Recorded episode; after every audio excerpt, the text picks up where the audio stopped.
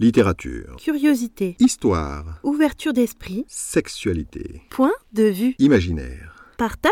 Culture. C'est le podcast de Steve Aldeman. Bonjour à toutes et à tous. Le communautarisme à la sauce BDSM, pour ou contre, c'est un sujet dont j'avais envie de faire un article, et puis finalement je me suis dit que ça ne s'y prêtait pas, alors j'en fais juste une publication. Quand Rose et moi avons débarqué sur Facebook au début de l'année, nous nous sommes heurtés à une difficulté.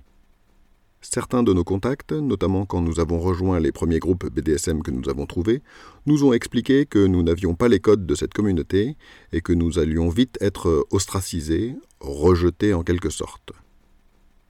Et c'est vrai que les réactions de pas mal de nos interlocuteurs étaient alors mitigées, pour ne pas dire froides, quand nous parlions de nos romans. Une des craintes exprimées était la peur d'avoir affaire à des auteurs d'un bouquin comme 50 nuances de grès, ouvrage qui a globalement déplu à une part importante de la communauté BDSM pour sa vision déformée et malsaine de ses relations. À cette occasion, nous nous sommes aperçus que les participants aux différents groupes que nous avons rejoints avaient parfois un langage bien à eux.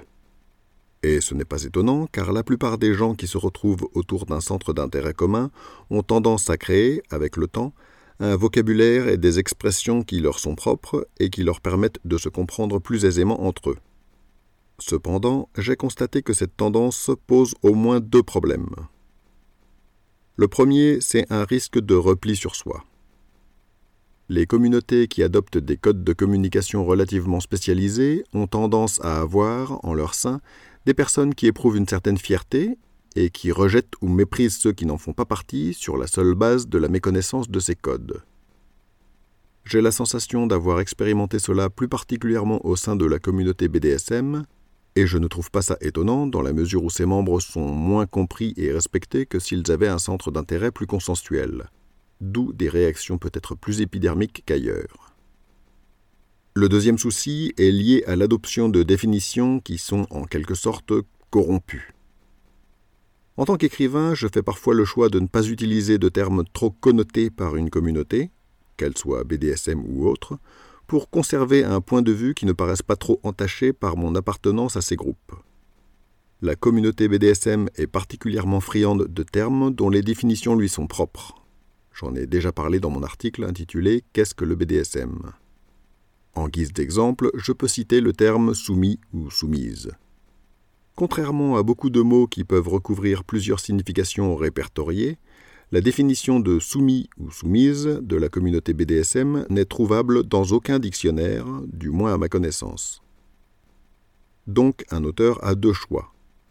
Soit il utilise ce mot et il prend le risque de n'être lu et compris que par la communauté qui en connaît le sens subjectif, soit il l'explique dans son texte au risque de l'alourdir afin de rester accessible au plus grand nombre. Ayant terminé mon exposé, je peux maintenant vous poser la question qui me tient à cœur. Êtes-vous enclin à ouvrir les portes de votre monde BDSM, ou au contraire, est-ce un lieu où vous voulez vous sentir chez vous, uniquement entre personnes partageant les mêmes valeurs? Je vous invite à répondre à cette question dans les commentaires. D'ici là, je vous souhaite une bonne fin de journée et à bientôt dans un prochain épisode.